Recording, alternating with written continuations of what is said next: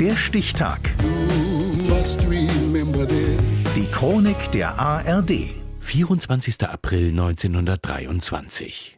Heute vor 100 Jahren erschien Sigmund Freuds sogenanntes Strukturmodell der Psyche unter dem Titel Das Ich und das Es.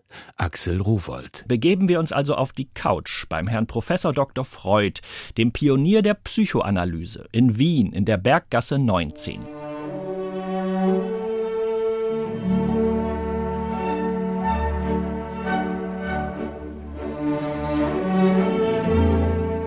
gemütlich wird das jetzt gar nicht. Wir müssen über Triebe sprechen, über Lust, über Moral und gesellschaftliche Regeln. So Sachen halt. Noch ernst? Bei Sigmund Freud sind wir da gut aufgehoben. Der hat die Seelenklempnerei schon vor Jahrzehnten populär gemacht. Seine florierende Psychoanalyse ist heißes Gesprächsthema in Kaffeehäusern und an der Theke. Mit 66 Jahren geht Freud nicht in Pension, sondern legt sein zentrales Werk vor. Das Ich und das Es.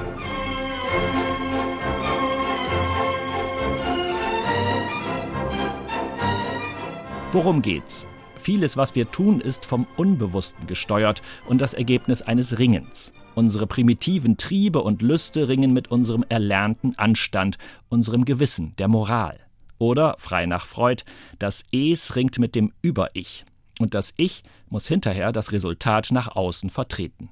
Als Grenzwesen will das Ich zwischen der Welt und dem Es vermitteln, das Es der Welt gefügig machen. Das Es bräche sich ungeschlacht Bahn, stünden ihm nicht die anerzogenen Hemmschwellen des Über-Ich im Weg. Das Ich ist bestrebt, die Außenwelt zu berücksichtigen und das Realitätsprinzip an die Stelle des Lustprinzips zu setzen. Komplex, in der Praxis aber kinderleicht.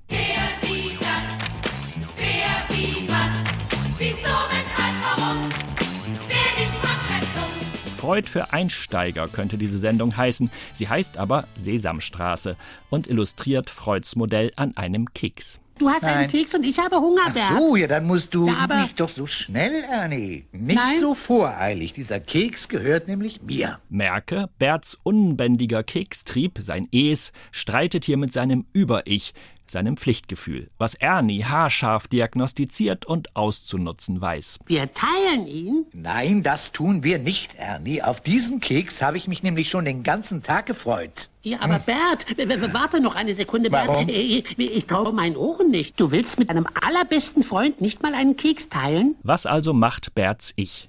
Sollte der Streit des Es, Keks essen, mit dem Über-Ich, Keks abgeben, in der Katastrophe enden, wäre laut Freud eine Psychoanalyse angezeigt. Es geht schon auch um härtere Fälle als um Kekse. Die Psychoanalyse ist ein Werkzeug, welches dem Ich die fortschreitende Eroberung des Es ermöglichen soll. Bei den besten Freunden aus der Sesamstraße ist das selbstverständlich nicht nötig. Didaktisch wertvoll teilt Berts Ich den Keks mit Ernies Ich. Und wir? Blicken heute durchaus kritisch auf Freuds Schrift. Zu theoretisch sei sie, heißt es, und nicht auf empirische Untersuchungen gestützt. Dennoch spielt sie in der Lehre noch immer eine Rolle. Sigmund Freud veröffentlichte das Ich und das Es heute vor 100 Jahren. Ach Bert, teilst du vielleicht deine Hälfte mit mir? Mmh. Nimmer satt.